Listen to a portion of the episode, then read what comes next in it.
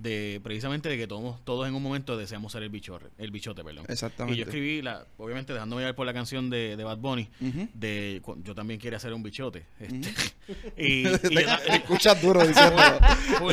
Este, no, no, no me crees, ¿verdad? No, no es creíble. No es creíble porque hoy tengo corbata y traje. Pero, pero, brother, o sea, yo vi como una chamaca, por ejemplo, eh, que a mí me gustaba. Cuando vi un carro de un pana que era el dueño del es- punto, tú lo miras y ella se quedó Claro. mirándole mano y se para, me monto. Yo me quedé, y a mí me gustaba la chamaca. Yo, yo también quiero ser el bichote, tú sabes. Mi gente, esto es el Museo de Reggaetón. Carlos Efren Reyes Rosado. Correcto. Ese es mi nombre. Ese es tu nombre. Ok, Se sintió como un interrogatorio. un juez. Glorio. Ok, Farru, te pregunto, tú, la gente cómo te dice? ¿Cómo te dice la gente de la calle, la gente que te conoce de verdad? ¿Cómo te dice? Me dicen Farru o, o, o Carly, o yo me llamo Carlos. Y mi familia siempre me han dicho Carly. Carly, ¿desde, desde niño o eso? Sí, vino- desde niño, de chamaquito. ¿No tuviste nunca otro? Porque a mí me decían Sapoyuri cuando era chiquito. no, no. Siempre ha sido Carly, Farruquito o Farru. Farru, yo, yo quiero hacerte varias preguntas de tu vida. Eh, cuando tú eras chamaco, ¿quién era tu héroe? ¿Quién, quién era tu...? Digo, no es que no seas chamaco hoy, tienes Ajá. 27 años. Este, pero ¿quién, quién era tu héroe? Así yo, yo siempre admiré mucho a, a, a Don, a a- al mismo Yankee. Eran personas que, o sea, yo cre- crecí con esa música, crecí con eso. Y eran, eran, o sea, era, era bien fanático de ellos. O sea, gracias a, a lo que ellos hacían, pues hoy en día, pues, pues, pues yo me veía en ese espejo y, y me puse para eso. Mucha gente eh, que sigue el reggaetón piensa que los cantantes de reggaetón no pudieran dedicarse a otra cosa. Si tú fueras a dedicarte a otra cosa, ¿qué, qué cosa te gustaba? Pues Mira, mi, ah, eh, mi familia siempre, siempre ha tenido negocio. Mi papá ha sido comerciante de toda la vida. Y a mí siempre me llamó la atención esto de los carros, de las motoras y todo eso. Yo creo, yo creo que sería comerciante también. Tendría un negocio de, de accesorios de carro, de motora o algo así. ¿Qué carro te bata? Tú dices, ese es mi carro, el carro que yo... Que, Si, si no quieres decirlo para no darle intercambio. Este, no, pero ya sabes, la no, gente que no, no, esté pero viendo. no, yo mira, yo, yo, yo, yo- yo soy fanático de los Homer. Me encantan mucho los Homer y los vehículos 4x4. No, mi papá me decía que me hacía falta uno porque yo era un destructor de carros, un chamaquito, ¿sabes? Sa- Saludos, Ferro. Mi nombre es Guardemar. Este, para los que escuchan y no me vean, pues mi nombre es Guardemar. Este, yo creo que la pregunta que hizo Jay, pues se pierde un poco en el sentido de que ya Farru tiene tantos carros, imagínate, el hombre se compró una clase de máquina allá afuera y la Homer la tiene, una Sí. color negra pero violenta de verdad. Yo soy de naranjito, este, y yo soy un tipo de campo, brother, y, y yo he crecido viéndote, escuchándote desde años este y sé cuál es el puesto de tu abuela y toda la cosa, ¿no? Muy, y es como que cómo tú te sientes este saber salir salir saber que saliste de allí de Bayamón, de aquel cantito y verte ahora en otro en otra faceta súper brutal, Claro. este cantando con, con gente internacional, con, midiéndote al nivel de artistas súper famosos internacionales, ¿sabes? ¿Cómo, cómo, ¿Cómo es ese sentimiento? No, fíjate, yo, yo me siento bien, pues por cierta manera me superé, ¿me entiendes? Y, y salí hacia adelante y, y, pues, pues me, me gano la vida honradamente haciendo música, ¿me entiendes? No tengo que envidiarle nada a nadie ni, ni, ni ponerme a experimentar por ahí. Dios me dio un talento y eso es lo que, lo que estoy haciendo, ¿no? Pero no me olvido, no me olvido de dónde salí, siempre se han quedado esas costumbres de, de toda la vida, de, de- compartir con mi gente, de, subir para el campo, de, correr motora por allí por casa, o sea, algo, es algo que siempre estuvo en mí y, y, va a seguir porque es, es parte de lo que yo soy. Yo tengo una pregunta, perdonando que, que aquí que de Jay, que estamos aquí acompañando, acompañados de Jay. Eh, ¿cómo- realmente, ahora cuando tú te miras al nivel que tú has llegado, ¿cuándo tú has sentido que has sido más feliz? ¿Ahora o realmente antes? O sea, dejando un poco al lado, ¿verdad? Que uno se siente orgulloso sin, sin perderle esa parte, pero Claro. Pues mira, yo a- antes eran menos preocupaciones, hermano, todo de cabeza, más libertad, porque mientras uno pues, pues más va creciendo, más, más va creciendo el peso que tienes en la espalda, ya tú sabes que eres una persona que, que pues que tienes influencia, tienes influencia, ¿no? Este, muchas personas que te siguen, muchas personas que te apoyan, mucha gente que depende de ti y ya pues, pues uno tiene hijos, tiene viles, tiene, tiene responsabilidades. Antes cuando no tenía nada de esto, pues, pues vivía la vida más a, a lo- a la vida loca, como decía Ricky Martin, con menos preocupaciones. Pero, pero te soy sincero, antes de, todo esto, pues siento que era más libre y, y me sentí un poquito más feliz porque pues, podía salir por ahí, no tenía que andar con, con, ¿cómo te- con, con Farruko, como digo yo. Porque andar con Farruko, ni yo mismo soporto a Farruko, ¿me entiendes? No es fácil andar con Farruko. Oye, ¿y tú sabes por qué te, te hago la pregunta también? Yo, por ejemplo, he tenido la oportunidad de ir a comer con Jay por ahí algo bien, bien normal.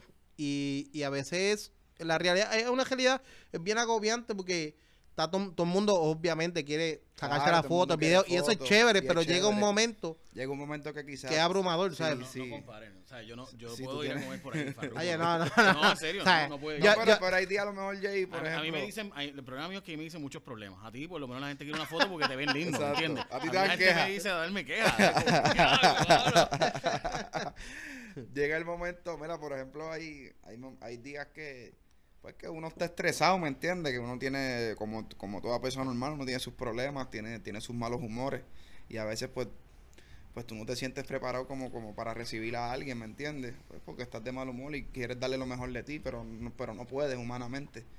Y pues es un poquito difícil porque tienes que sonreírte aunque tú no quieras, tienes que ser cortés, tienes que ser amable en ese momento que quizás quieres mandar para el carajo a todo el mundo y no quieres saber de nadie, ¿me entiendes? Obligado. Pero es, es- es- es parte de, de- de- de- de, pues de la de la fama, de, de- de la profesión que tenemos y hay que aprender a lidiar con eso.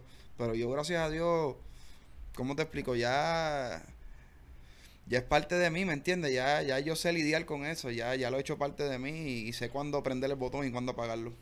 Farru, pregunta, ¿estás ahorrando Te digo esto porque yo no creo que el reggaetón vaya a pasar de moda, porque eso decían en el 2000 Claro. que iba a pasar de moda, ¿te acuerdas? Este, eh, tú tenías 9, 10 años, pero estoy seguro que te acuerdas bien cuando decían, no, esto es pasajero. Claro. Eh, est- o sea, ¿cómo, ¿cómo alguien de tu nivel puede asegurarse de que pueda tener una vida después?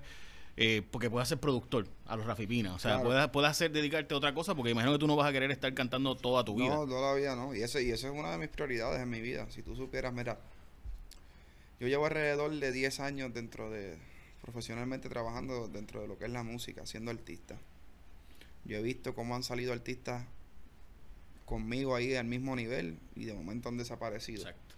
He visto como artistas que llegaron a ser más grandes que yo en, en tiempos anteriores eh, han desaparecido.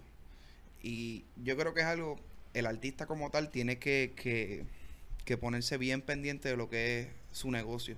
Porque esto al final del día sí somos artistas, cantamos, eh, nos medimos la película, pero sigue siendo un negocio como, como cualquier tipo de negocio que tienes que levantarte, atenderlo, eh, estar encima de él, qué está pasando, por, lo- por dónde está entrando dinero, porque aquí es bien fácil que te roben.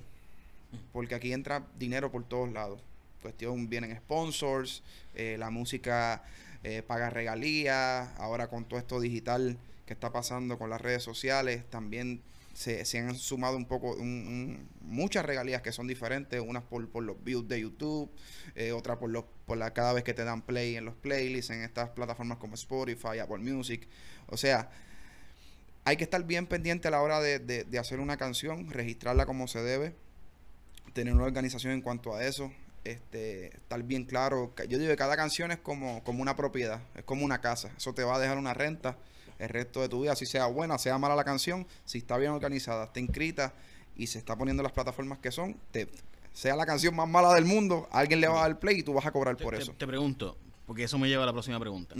Eh, cuando tú empezaste en el género, que obviamente fue cuando eras un nene, Claro. eh, cuando tú empezaste, ¿tenías el lado comercial claro? O sea, ¿quién te llevó de la mano a ese lado comercial? Y te pregunto esto porque vi, vi por ejemplo, la serie de, de Nicky Jam, donde evidentemente él no, él no entendía el lado comercial del negocio y él lo admite, o sea, él, él vio los, los errores al, que cometió. al pri- al principio nadie lo, nadie lo va a entender, porque acuérdate, tú estás con la ilusión de que tú quieres ser artista, estás con esa fiebre de que quieres llegar ahí, vivirte la película y tú te crees que, que la fama es, eh, y esto eh, es algo que, que te sacaste la loto. La mayoría de los, de los artistas, o el que quiere ser artista, al principio piensa que esto es una lotería, que pegaste una canción, te pegaste y ya eres millonario y no se te va a acabar el dinero y vas a vivir todo el tiempo echado para atrás. No, no es sacarse la loto. Y, y el problema de esto es que se te pega mucha gente con, con que ya tienen conocimiento de cómo funciona esto. Y es tan fácil que te engañen. ¿Me entiendes? Eh, y a mí me pasó. O sea, yo a mi principio, a mí se me robaron mucho, me cogieron de pendejo miles de veces. Pero llegó el momento que yo ¿Y dije... cómo te diste cuenta, brother? Per- perdona que te interrumpa, pero No, es que, eso me, papi, es que ese me- ángulo es bien importante. Me desilusioné, me desilusioné porque tú vienes con una ilusión y piensas que todo es color de rosa, que ¿me entiendes? Tú, tú piensas que cuando tú pegas te sacaste la lotería. ¿No te das cuenta que hay gente que te está usando? ¿Me entiendes? Y la gente te está usando, todo el mundo te busca por un beneficio, eres un signo de dólar para, para, para todas las personas. Entonces, pues tú tienes que...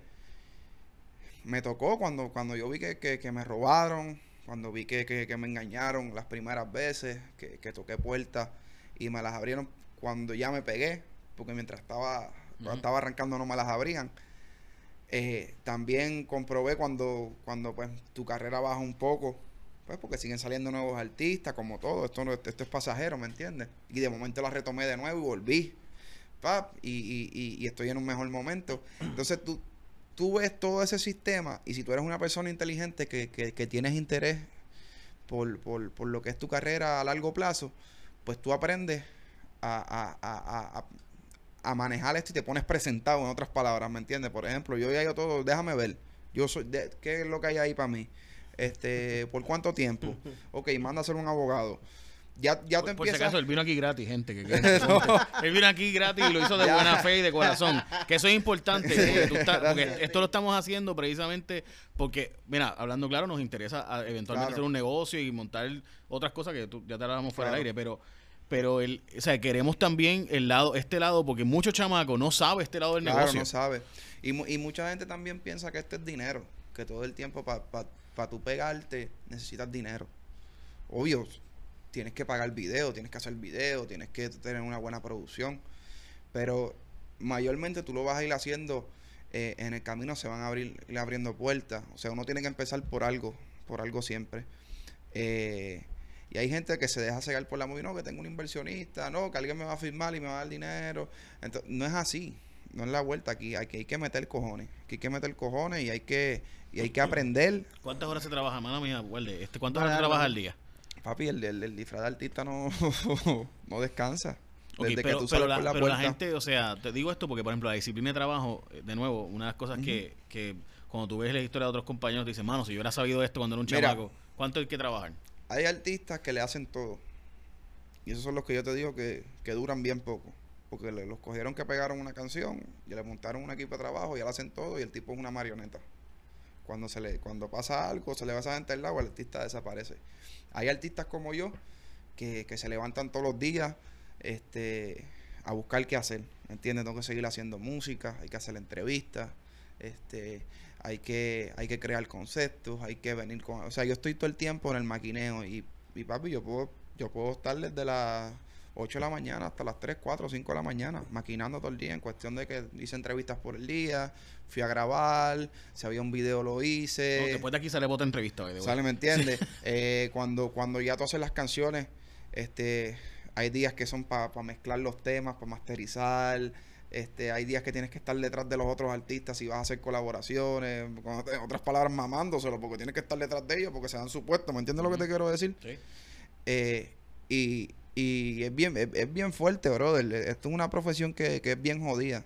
Es bien jodida, mano. Oye, Farro, hablando ahora mismo de eso que, que mencionaste tus comienzos y demás, este, ¿tú recuerdas tu primer guiso? ¿Dónde fue? ¿Cuánto cobraste? Mira, mi- Este, ¿Cómo fue esa primera acogida? Cuéntame. Yo empecé cantando, yo me acuerdo que hacían, hacían unos unos get together en, aquí mismo en Guaynabo. Este, las clases graduandas, este, recaudaban fondos y hacían unos paris de marquesina. Y a mí me pagaban 50, 100 dólares una dieta.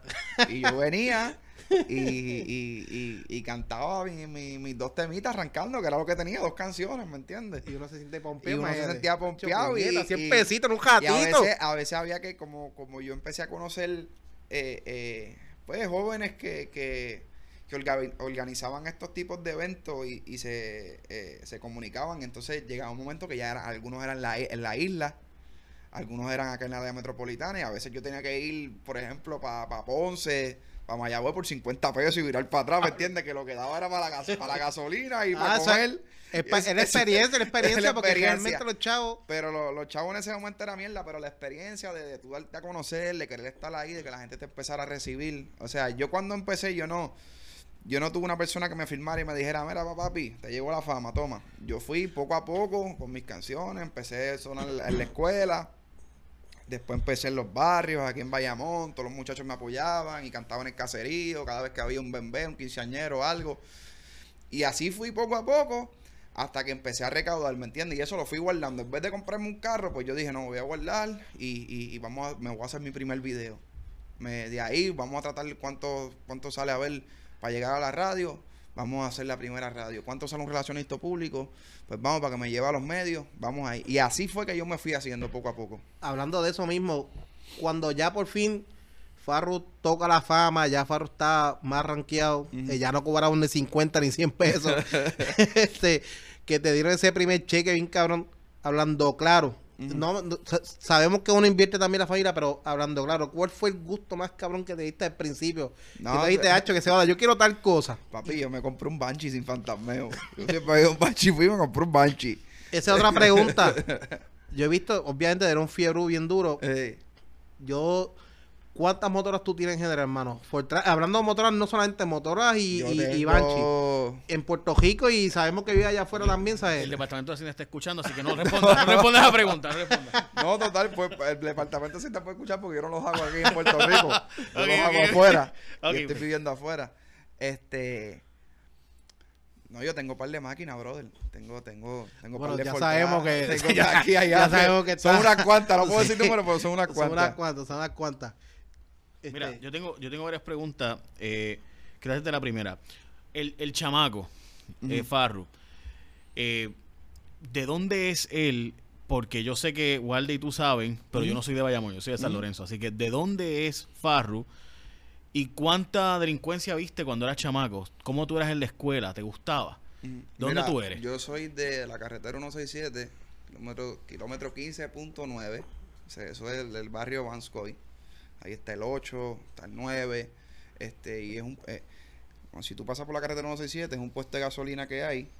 Y atrás, pues, eh, vive mi familia. Yo me crié, mi mamá, mi mamá es de Comerío. Yo me crié en Comerío hasta los, hasta los 8 años, del barrio El Salto. Luego de ahí, pues, a mi papá, a mi abuelo le dejó un terreno detrás de la gasolinera. Y mi papá empezó a construir ahí. Pero en esa gasolinera ahí al frente se pasaba, ¿me entiendes? En ese carwash, cuánto títer había, Eso era ahí, candela. Y mataron gente ahí. Yo me acuerdo desde pequeño, a los cuatro años, yo estaba ahí un día con mi papá. Y esto es una anécdota que no todo el mundo sabe. Este, fueron a, buscar a una persona para matarla y tirotearon todo el negocio de mi papá. Y yo estaba adentro. Wow. Mi papá se come el piso conmigo, corriendo. Y a una de las personas, a las personas que estaban buscando para matar, le tiraron y le llegaron a dar un tiro. Pero esa persona entra para adentro, corre, y mi papá sin saber, pues me entrega los brazos de él para esconderme en un almacén que había con unas cajas, pero ya le habían dado, ya él le habían dado, y él no se había dado cuenta. Y pues él me, me, me abraza y me agarra así, esperando que pase el, el, el, tiroteo, de revolú. Cuando papi me viene a buscar, yo estoy todo lleno de sangre. Y yo no, yo, yo, no, yo no me, me doy cuenta. Cuando el viejo mío me ve, se vuelve loco. Pero ahí se da cuenta que, que, fue que cuando el hombre me agarró, pues yo me llené con toda la, con toda la sangre del hombre. El hombre lo, lo, hirieron a un muslo y cogió un, creo que un tiro en la barriga. Este, y esa fue mi primer, mi primera experiencia con, la muerte y la delincuencia, que yo una bala perdida ahí me pudo coger y me pudo haber descabronado y no mm. estuviera aquí contándolo. Y son cosas que yo no he contado. Este he pasado de, de ahí yo me empecé ya en mi juventud pues yo, gracias a Dios, mis papás me pagaron un colegio, estudié en Beata, estudié en discípulos. Pero pues, me votaron porque yo era un charlatán, ¿me entiendes? ¿No te gustaba la escuela?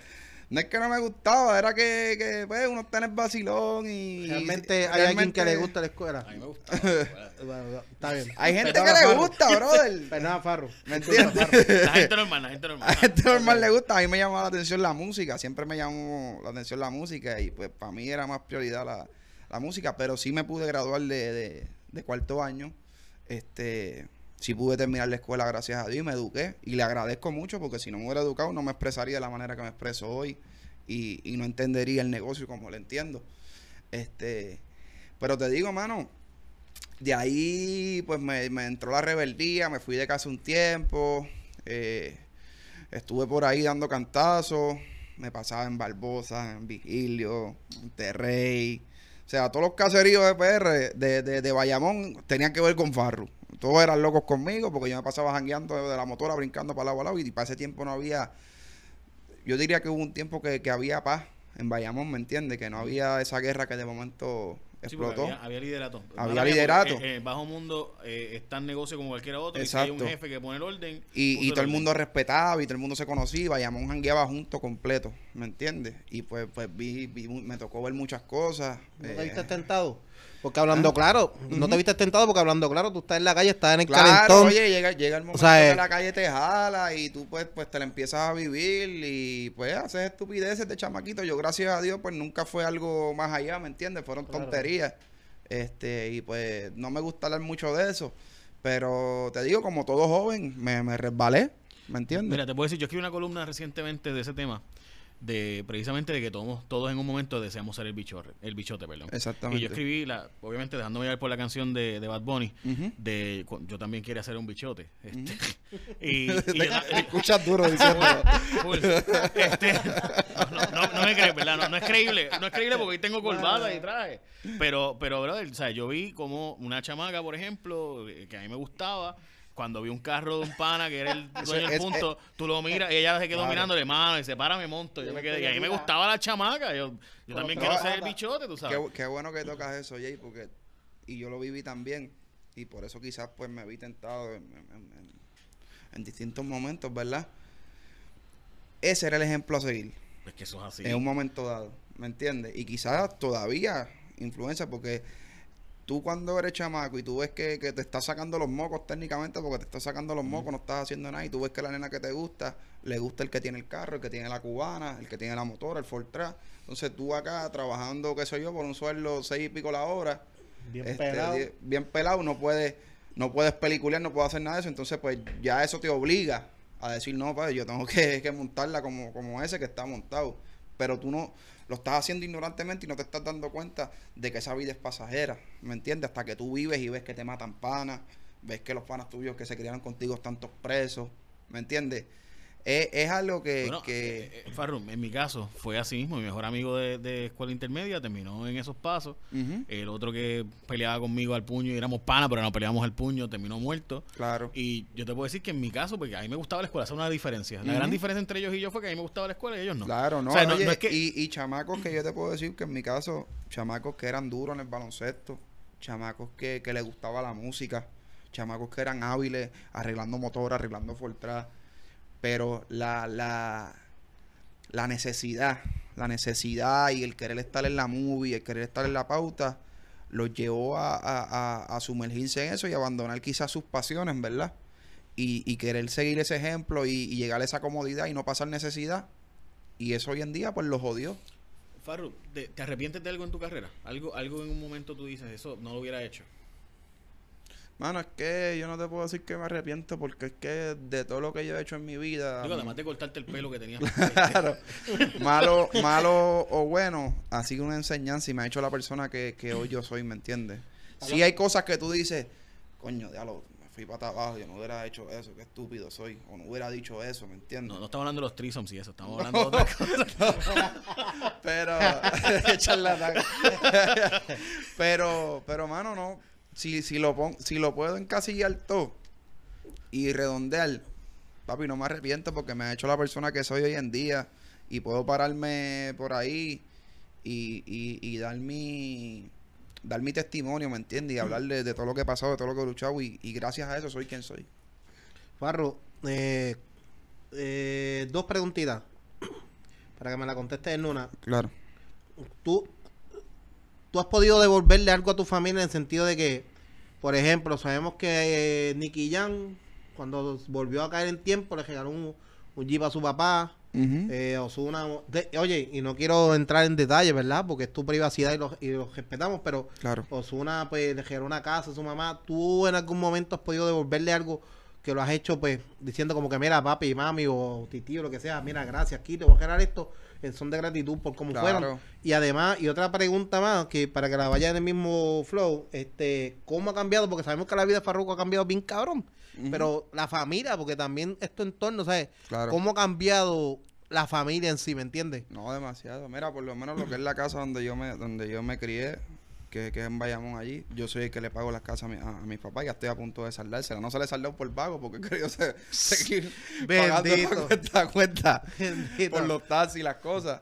Pero, pues sí, y, y ellos no pagan nada ahí, ¿me entiendes? Todo lo pago yo. Yo me he encargado de la familia eh, totalmente. A mi papá eh, le regalé su ski, le regalé su Fortran, sus cosas, ¿me entiendes? Por ese lado siempre estoy pendiente de ellos. Eh, no le no le falta nada a mis Tu- hermanos tampoco. Tus hermanos, yo me imagino, mira, Farru, No, todos los míos salió estas tenis, mira, salió estas tenis, coño, No, yo mira. siempre, yo, gracias a Dios, esa bendición la he tenido. Y no tan solo a mi familia, gente que se ha criado conmigo, que, que, que han estado ahí. Yo siempre he estado ahí para resolver, ¿me entiendes? Hijos, eh, cosas que yo no digo, ¿me entiendes? Y- Hijos y hijas de, de- hermanos míos que se han caído en la calle, ¿me entiendes? Que yo Sí, pero da, hombre, pero esto es importante. también. ¿Cuá- ¿Dónde tiras la raya? Porque no puedes resolverle la vida a todo el mundo. Sí. No puedes regalarle a todo el No, mundo. oye, tampoco. hay, hay Sí, momentos, sumamente hay, importante hay- la pregunta. hay momentos que ya tú dices, espérate, monstruo, ¿lo necesitas o es que tú quieres eso para frontear, ¿me entiendes? Ya cuando yo veo que es algo que, que no es esto, pues yo le pongo, le jalo la emergencia, ¿me entiendes? Pero cuando es una necesidad, por ejemplo, mira, me hace falta, se me dañó, qué sé yo, este, la nevera, o, o mira, necesito la casa, el huracán me la llevó, no pude resolver, ¿me entiendes? Cosas así, ¿me entiendes? claro, claro. O mira, no tengo para las cosas de los, de los nenes de la escuela, no toma, pum, ¿me entiendes? Son lo, lo que es necesario, lo, lo que de verdad yo creo que se lo merecen o algo que necesitan. Yo siempre, pues, he tenido la bendición que Dios me ha, bende- me ha bendecido de cierta manera, ¿no? Amén. Y, y, he, y he podido bregar. Y mira, y una pregunta, Farro. Yo le estaba diciendo ahorita ayer que yo, yo soy un tipo que me impresiona fácilmente. Yo vengo de la montaña allá arriba, ¿entiendes? Y todo me impresiona. Este, y yo obviamente te he seguido, te he visto cómo tú has ido progresando. Y yo digo, oye, tiene que sentirse cabrón de verdad. Tú un día andar en un Toyotita porque para eso es lo que te da el Claro. ticket y de momento ir y pa' y te compraste, qué sé yo, un Lamborghini. ¿Sabes? Más allá de lo material, porque no es, no es lo material, es en sí cómo se siente, ¿sabes? Cómo es esa experiencia de tú venir un día y decirte, coño, me, me voy a comprar ese carro. Y digo, y hablando claro también otra cosa, yo me compré un carro y lo pensé como tres meses, como que, coño, Claro. yo realmente debo de Mira, comprarme si- eso, yo si- realmente debo de, si de gastar en eso. Si tú supieras que, que eso me, ha- me ha pasado y me pasó por la mente. Yo me, o sea, los carros míos aquí en Puerto Rico nunca han sido carros súper exóticos. ¿Entiendes? Son cositas que, por ejemplo, las Homer, sí, pero la, la restauré y la monté a mi gusto. Este, aquí pues yo tengo una range, no es algo acá- ¿me entiendes? Que un profesional la puede tener. Yo, yo nunca me, yo tengo mis carros, yo tengo mis cantos que son exóticos, exóticos, ¿me entiendes? Este, pero yo no me los compré aquí en Puerto Rico, porque yo sé la necesidad que hay aquí, ¿me entiendes? Y yo me crié y vengo desde abajo y no me gustaría como que llenar, llenarle el ojo a la gente o, o- o que me envidien en cierto momento, o, o que, porque aquí hay gente que, que se acompleja rápido, ¿me entiendes lo que te quiero decir? Claro que sí. Pero, pero, pero eso es tu trabajo, bro. no, sea, claro, es mi trabajo, digo, pero, yo estoy pero- claro que tú te refieres. pero en mi, a mí me gusta por lo menos en, en, en, en lo que es aquí, este Puerto Rico, estar parejo con la gente aquí, ¿me entiendes? Porque yo soy un tipo que yo no me gusta andar con seguridad, este, no, yo no ando cagado por ahí, yo me meto para todos lados, comparto con todo el mundo. O sea, yo soy un tipo que soy bien, bien abierto al pueblo y que yo me siento a veces como que si yo no fuera Farruco, que soy el mismo tipo, ¿me entiendes? Y no me gusta que me midan, como que, ay, este tipo está en otro nivel. ¿Me entiendes lo que te quiero decir? Sí, sí, sí. Y no me gusta tampoco como que, como que darle que hablar o, o, o- o crear cierta envidia porque hay mentes, hay mentes que son, papi, que no, no tienen esos principios, no tienen esa educación quizás y, y pues malinterpretan las cosas y la ven diferente. Farru, yo tengo varias preguntas. La primera, Mm. ¿en algún momento has temido por tu vida en, el- en la industria? Ah, Fíjate, no. Nunca. Te pregunto eso porque parte de lo que de lo que gente habla de la industria es que hay mucho, muchos elementos del bajo mundo. Claro. Igual que lo hubo en la salsa en su momento, Claro. igual que los hay en todo tipo de música. Eh, hemos visto documentales sobre el tema de la industria y demás. Tú, cuando tú ves la industria y la gente, obviamente, te ve tatuado y demás, y tú sabes que hay gente que va a decir barbaridades de ti. ¿Qué, qué, qué tú le dices a esa gente? O sea, tú, porque inevitablemente la gente llega a una percepción de- del reggaetón, Claro. porque parte del reggaetón es la, es la movie del maleanteo. Claro. No, la gente, la gente siempre ha tenido su prejuicio y más a mí que yo soy de Bayamón, ¿me entiendes? Que, que es, es reggaetón más, más estoy marcado ¿no? por, Más tenías un pelo bien... Más, ¿me entiendes? Más el pelo y todas las cosas y todos los tatuajes. y he sido víctima de eso, brother, porque incluso hasta, hasta en mis mismas situaciones personales, lo del caso y toda la otra. O sea, a mí, este, cuando paso por un aeropuerto, este, las mismas cámaras, la misma gente, cuando, cuando se te acerca, o sea, ya hay una perspectiva que la gente ve, ve lo de afuera, ve la película, ve, ve, ve cómo tú te ves y, no ve el ser humano, ¿me entiendes? Pero te pregunto, es, es una movie, porque yo, yo he hablado contigo un par de veces, no muchas, pero las veces que te he hablado, siempre veo un tipo tranquilo, bastante inteligente. Mala mía, no, lo- digo, porque No, mucha claro. gente rápido piensa en cantante de reggaetón y piensa en un tipo que no sabe ni escribir ni hablar. Claro. Tú hablas y escribes bien, me consta porque me texteas. O Ujú. sea, cuando yo veo tus textos, yo digo, sabes, tú escribes bien, eh, te pones acentos, ¿me entiendes? O sea, tampoco eres la Real Academia Española, yo tampoco lo soy, ¿me entiendes? O sea, me guayo tampoco es 20 eso. veces. No, no, y a veces soy vago y, no- y Y- escribo bien y no quiero escribir y- bien. No me correcto, da. ¿entiendes? Pero mi punto, mi punto es, la imagen que la gente tiene de Farru es eh, el, el Predator que tiene, ¿eso es, un, ¿eso es un personaje que tú haces o tú eres realmente así? ¿O es una combinación de ambos? Es una combinación, o sea, la gente, la gente sabe, ¿cómo te explico? Que, que, que- mi imagen es rough, que, que de donde yo vengo, pues, pues el ambiente es un poquito pesado, ¿me entiendes? Eso no es, no es un misterio, no es un secreto. Este, yo como persona, yo, yo soy una persona común y corriente, ¿me entiendes? Yo no, yo no vengo a decir yo soy un matón, he matado a 40, he robado aquí, he robado allá. Sí, he hecho mis estupideces en un momento dado, como cualquier chamaco, ¿me entiendes? Y, y he enmendado mis errores. Pero, pero la gente a veces lleva una mala percepción y crean monstruos donde, donde no los hay, ¿me entiendes? Crean monstruos donde no los hay. Ok, sí. No, ¿Cuál? no, no, tranquilo. Ok, mira, yo, yo tenía eh, como tres preguntas más. Eh, y sé que tienes que irte ya, así que voy rápido. La primera es, Farru, tú no eres el primero que tiene un asunto con la justicia. Yo no, hasta donde tú quieras hablar con el tema, yo no, yo no vine aquí para, Claro. para ser abogado ni fiscal tampoco. A mí, mis, mis comentarios públicos cuando pasó tu situación con la justicia fue que en Estados Unidos y en Puerto Rico hay una manía con hacerle presión a la gente a llegar a acuerdos o a empezar a hablar de otra gente y demás. El mundo del reggaetón, el mundo de, y esto se llama el Museo del Reggaetón por algo, el mundo del reggaetón, ¿en algún momento tú crees que pueda sacarse ese estigma o es parte del género el estigma del bajo mundo, de estamos en malanteo, de vamos al tiroteo? O sea, ¿eso es parte de la industria y parte de la realidad o no?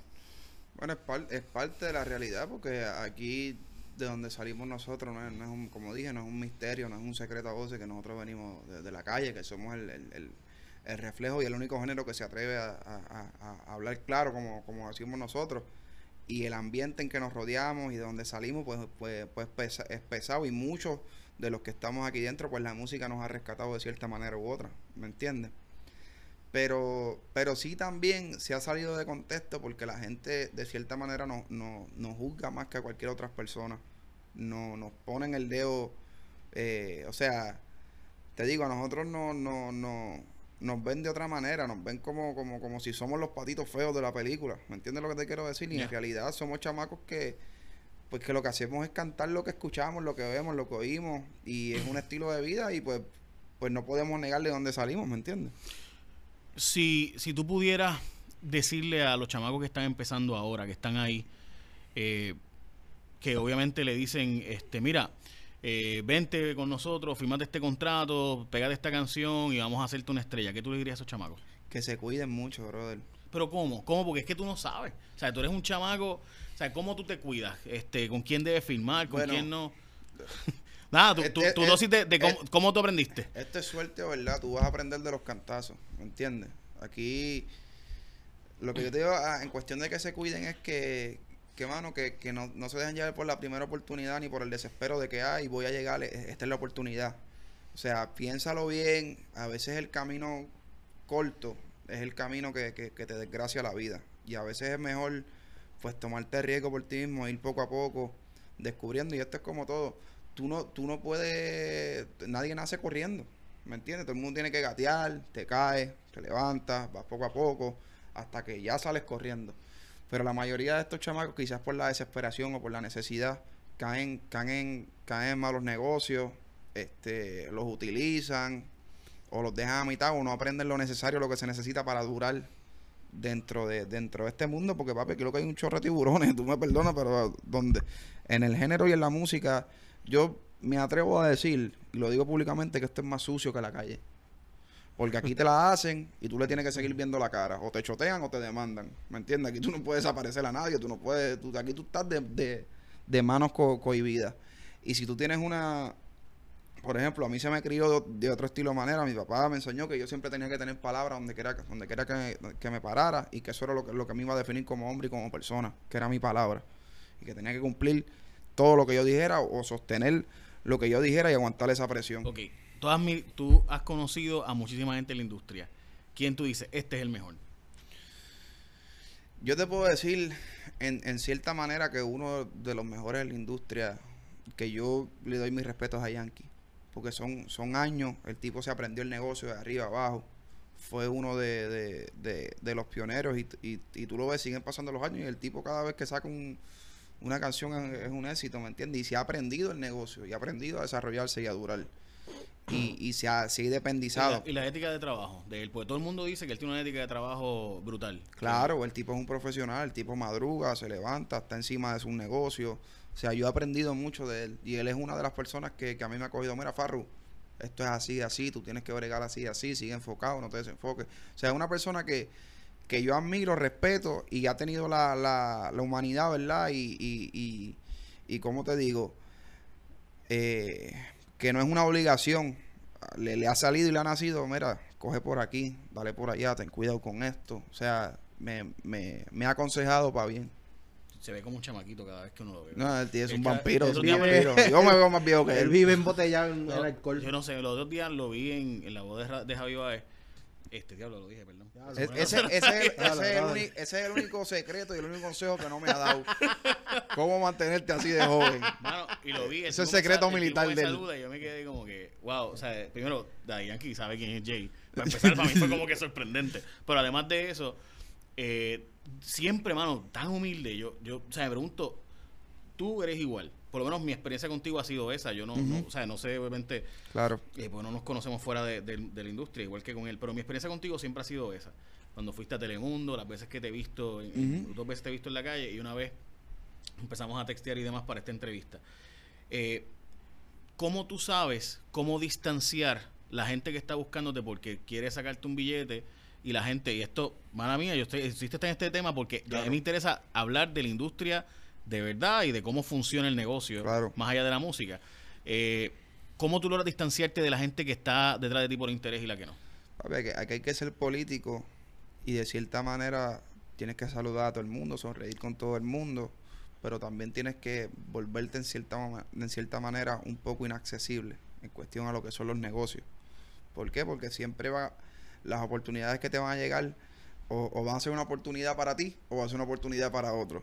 Entonces tú tienes que ser bien selectivo a la hora de, de, de- Y te voy a decir de porque, decir sí o no, porque cualquier cosa te puede comprometer y está todo el mundo en joseo. ok, mala mía, pero mira por qué te hice la pregunta. Tú viniste aquí sin preguntarme. Claro. Estás ahí sentado sin saber. O sea, tú no sabes si, si yo voy a coger esto igual de y vamos a venderlo por ahí, hacer Exacto. dos millones de pesos. O sea, a ti no te importó. ¿Por qué? No, mano, porque lo, lo, lo, lo poco que he visto, por lo menos de ti, o sea, pues he visto Bueno, que, no he que, visto eres... No, pana lo- Que eres una persona, brother, que, que defiendes al pueblo, ¿me entiendes? Que no estás en bochinche de... de, de de cuestión de, de estar tirando mal ni nada, sino tú estás sacando la cara por el pueblo. Y por eso pues que yo acepté a esto, porque yo he visto que la gente viene donde ti, te da las quejas de lo que está pasando, tú reconoces las injusticias este, de cierta manera yo puedo entender que esto quizás sea un negocio y tú, tú comes de esto, ¿me entiendes? Pero tú no le estás haciendo un daño a nadie. Y pues eso fue lo, lo que me motivó. Te, te vi hablar de, de, de cuando me pasó la situación con lo del concierto, vi cómo, cómo me defendiste públicamente. Y, y mano, te lo agradezco, brother. No, Y- no, y- de hecho, y, y sobre ese concierto, tengo que decirte que a mí me molestó lo que pasó. Y si quieres otro día, porque sé que tienes otros compromisos y tienes que irte. eh, porque. Y, y- y también te defendí cuando los federales, mala mía. Y, yo digo, y, te- y la razón por la que te defendí es por la, es por la siguiente. Porque yo sé, y yo sé que los federales, by the way, también saben de dónde tú eres. Ujú. Cómo tú, cómo tú creciste. eh, Claro.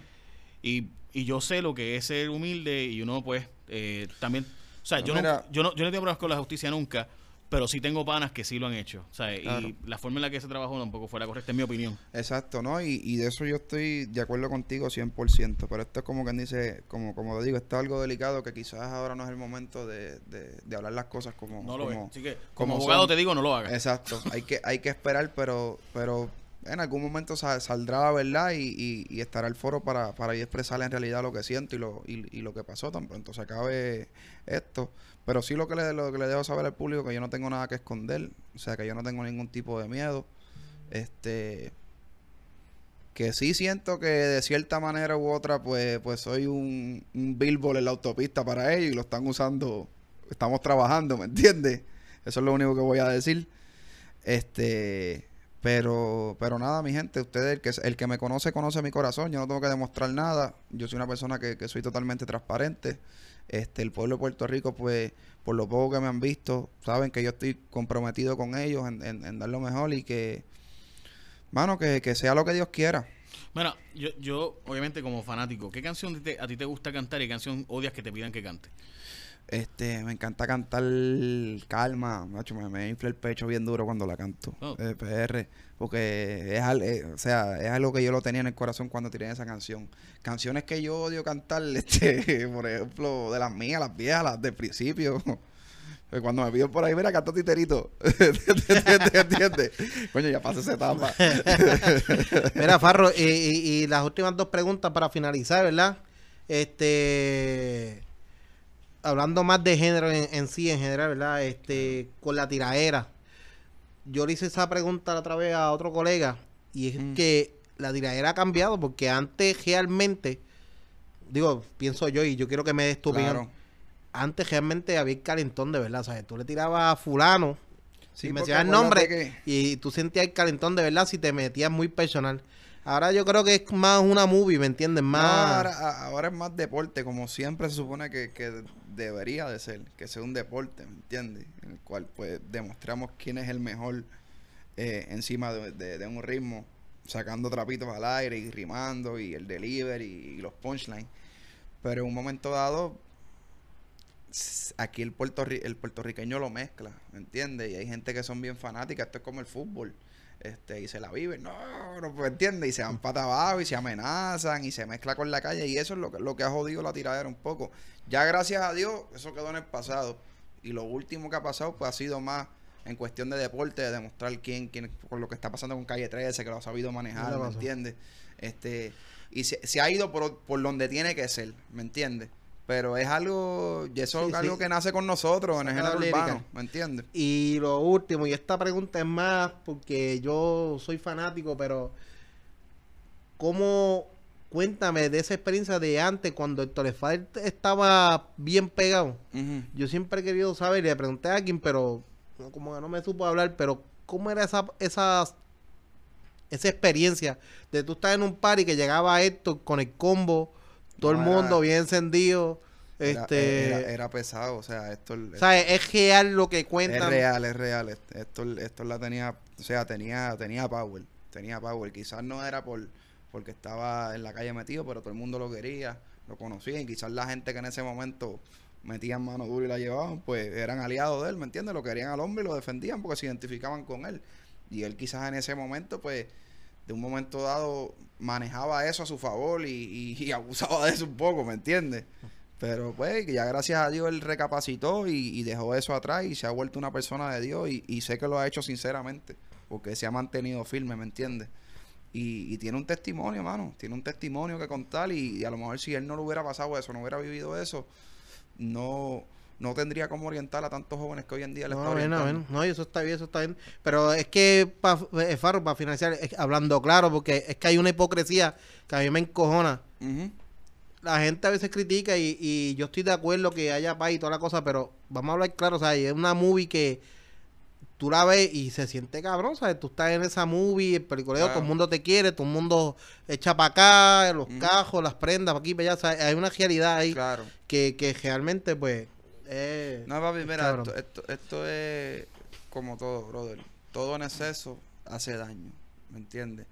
Y, y a veces nosotros venimos con, con, con falta de conocimiento y tenemos que, que resbalarnos y caernos para aprender de las cosas.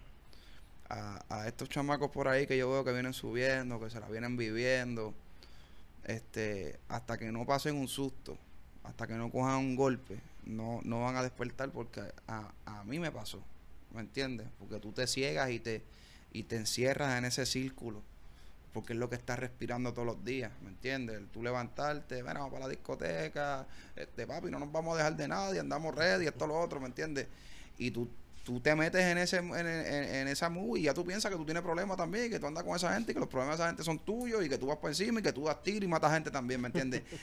y ahí vienen las confusiones, ahí vienen los problemas y ahí es donde, donde em- empiezan a pasar las desgracias. Entonces cualquier, cualquier chamaquito hoy en día, yo no sé qué es lo que está pasando aquí en Puerto Rico, cualquier estúpido, cualquier zángano tiene una pistola. ¿Me entiendes lo que te quiero decir? Ya nadie pelea el puño No, como antes, ya nadie resuelve las cosas como antes. Mira, vamos a hablar. O, o- no todo el mundo es guapo. ahora todo el, todo el mundo, el hasta el más lindo te da un tiro, ¿me Sí. entiendes? Y ya no hay ese control de que, de que hay líderes que, que puedan hablar, que los respeten. Ya todo el mundo campea por la suya por ahí, ¿me entiendes? Y sin cojones les tiene. Y es eso es par- parte del problema que estamos que estamos viviendo, ¿me entiendes? la, la desigualdad social es el problema y eso suena bien cursi. Yo recuerdo haber leído un periódico en Perú que le preguntaron a los agricultores de Perú por qué cultivaban coca. Ellos decían, bueno, pues si me dieran, si la cocoa me pagara más, pues yo cultivaría Claro. cocoa, pero la coca me deja más chavo. Claro. Eh, y yo presumo que tú puedes ser cantante de balada, pero el reggaetón te deja más chavos también. Y el reggaetón me da más chavo. No, y, y es algo que nací con eso, ¿me entiendes? Sí, no, nací en, en- en ese entorno. Pero tú tienes mucha razón en lo que tú dices. Yo creo que, mira, aquí ahora mismo hay una bendición. Y la bendición es que nosotros los, los- los artistas, los, los atletas, este, podemos demostrarle a todos esos chamacos que están por ahí que la calle y, y que el ser bichote no, no es lo único, ¿me entiendes? Porque yo te puedo contar con, con, con, con mis dedos los pocos panas que me quedan que me quedan vivos o, o porque todos los otros me los han matado o están presos. Historia, ¿Me entiendes? Y, y mano, eso es pasajero, brother. Gracias a Dios, mira, yo me gano la vida hon- hon- honradamente cantando y yo vivo mejor que cualquier gantel por ahí, ¿me entiendes? A mí ningún bichote me puede frontear, mira, no, papi, yo estoy más duro. No, brother, porque es que yo duermo tranquilo, no tengo problemas con nadie y tengo más o lo mismo que tú, ¿me Y sale tranquilito por Y ahí. salgo por ahí tranquilo. Entonces, ¿a, a qué te quiero llevar a reflexionar, hermano? Chamaquito que me escuchas, no seas ignorante, brother. Este, yo sé que al principio es fuerte porque no- de la noche a la mañana no te van a caer las cosas del cielo, tienes que joderte. Pero coge, mete mano, brother. Trata, trata de buscar otra pasión, trata de, de- de desarrollarte porque al final del día eso es altura para hoy, hambre para mañana y desgracia para después. ¿Me entiendes lo que te quiero decir? Y tú no, tú no vas a caer en tiempo hasta que estés ahí adentro preso o, o, o hasta que estés muerto. Y al final lo que sufren son, son tu familia. La familia, eso es así, brother. Farru, yo gracias. estoy, gracias, hermano, de verdad, súper.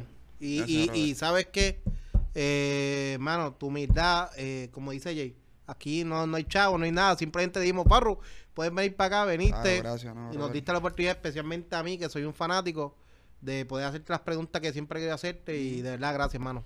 No, gracias. orden. Y de mi parte, por lo menos, te puedo decir que este, si, nos, si nos auspician esto, te damos la mitad. No,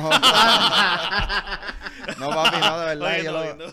yo lo que quiero es No, que vacilando, vacilando. eh, contribuir, mano, y yo sé que lo están haciendo de corazón, se ganan la vida honradamente haciendo esto y en lo que yo pueda aportar, pues mi hermano, yo estoy aquí y que esto sea cuestión de seguir llevando el mensaje y de orientar a todos estos chamacos y de hacerle también ustedes que le llegan a un público más adulto, que le llegan a funcionarios. otros nichos, que esa es ¿sí la idea de esto, llegar a que otros le llegan a nichos. funcionarios del gobierno, que le llegan a, a- a- a- a los mismos federales, a, la- a los mismos policías, o sea, a un público más serio, a los mismos jueces y estas cosas, que los orienten también, ¿me entiendes? Que, que, que no nos juzguen a todos por igual y que, que sean un poco más justos a la hora de, de bregar y que busquen la manera de, de rehabilitar, ¿me entiendes? A todos estos chamacos que quizás pues, pues han pasado por situaciones y también de una manera u otra orienten a los jóvenes y metan mano con, con, con el país, brother, porque es, fácil señalar, es fácil apuntar y decirle estamos trabajando, es fácil meter pie, pero, pero es difícil contribuir, construir y, y, y meter mano con los chamacos. Farro, tu canción lo dice. Eh, la canción, tu remix, realmente. De calma. Dice, Puerto Rico es un paraíso. Lo Claro, único que nosotros, no, papi. nosotros no lo hemos aprovechado. no lo hemos máximo, aprovechado. pero es un o sea, paraíso. nosotros vivimos, vivimos, somos bendecidos. Digo, y el que ve tu video sabe que es un paraíso Papi, de oye, verdad, no es chiste. Aquí, esto, mira, yo salí y per- perdona que esto sale aquí y tengo Nah, que decirlo. pa- papi, yo no tengo problema. Mira, yo salí el domingo y, y me fui me, me fui para el campo por ir para arriba a, a. Hace tiempo que no lo hacía, pues por la situación que me había pasado, porque yo estoy aquí con un permiso. Pues yo vine por lo, por lo del evento y me dieron ciertos días. Ya yo mañana me tengo que, que- que regresar. Y dentro de ese pase, pues, pues quise ir por el día, a visitar a mi abuelita, pasar por el barrio y seguir por ahí para arriba. Mano, y, y, y yo quisiera que tuvieras lo lindo que, que es ver a- a los señores en su jeep, con la familia paseando por todo eso, este, todo el mundo saludándose, loco con uno, vacilando sanamente, ¿me entiendes lo que te quiero decir? Hay muchos países que desearían te- te- tener ese, ese sabor, tener ese, esa cultura que tenemos nosotros y el paraíso que tenemos nosotros. Y papi, eh, eh, está cabrón que nosotros mismos nos, nos jodamos nosotros mismos y que, y que no aprovechemos eso que tenemos. No, y, y- y, oye, y, y Farro es fanático, diría yo, me atrevo a decirlo, de Ujú. subir Paco Amo y, Claro. eh, y sube con, con los muchachos, pero sa- sabemos también como que, mira, sube con el hermano, sube con esto, que me Claro. mete a los primos y todo, que es familiar. No, papi, y hay gente, hay gente, mira, hay gente que depende de todos esos negocios. Gente humilde, ¿me entiendes? Que, que se la buscan vendiendo su pinchito, eh, vendiendo su cervecita, Ujú. este, su comida. Brother, es darnos de comer nosotros mismos, ¿me entiendes? ¿Por qué comprar un pasaje, irme de vacaciones, qué sé yo, para cosa. Estados Unidos, para, allá? Yo, pues, yo me fui, mira, yo te soy sincero, yo vivo en Miami. Pero yo vivo allá por mi trabajo, porque ya la, el nivel que yo estoy, ya yo no puedo comer en Puerto Rico, porque nadie tiene para pagarme lo, lo, lo, lo, lo que yo cobro. Y no es porque yo cobro eso, sino porque ya mi show pasó a otro nivel, donde yo tengo una empleomanía y una, y una nómina, papi, que, que vale, ¿me entiendes? Se va porque mi show Claro. ya es sofisticado, ¿me entiendes? Y trabajé para eso, para superarme. Pero ya yo, ya aquí, a mi nivel, no hay, o sea, Si tú no estás ganando en patronales. Exacto, no, claros. puedo- no, no- no hay, no hay el bolle, exacto, Exacto. no hay el bolle, no hay el presupuesto No hay para, verbena, no hay verbena. para yo pagarle y hay que darle la oportunidad a todos estos chamacos que están surgiendo Y- también. Y va a pasar. Y pues yo me fui porque se me hacía más fácil viajar desde Miami para todos lados porque técnicamente yo no me busco un peso en Puerto Rico. Farru, para vacilar no hay que salir de Puerto Rico. Pero exactamente, Gracias, para vacilar no hay que salir de Puerto Rico. Pero si quieren salir, este, pueden ir a un par de sitios buenos. Y si quieren venir también, la gente de Colombia que vea esto, la Claro, gente que, de que, Perú, que que, venga todo el vengan. mundo para acá. Hacemos están una caravana, subimos para Bajanquita, Orocoy, voy para Hay arriba. un vuelo de Avianca todos los días para Puerto Rico, desde Sudamérica. Su Copia Claro. también tiene uno eh, y demás. Farru, gracias por Vamos tu para tiempo. encima, gracias a ustedes, brother, y estamos aquí a la orden. En la próxima te Siempre. hacemos mejores preguntas. Dale, papá. Para la próxima.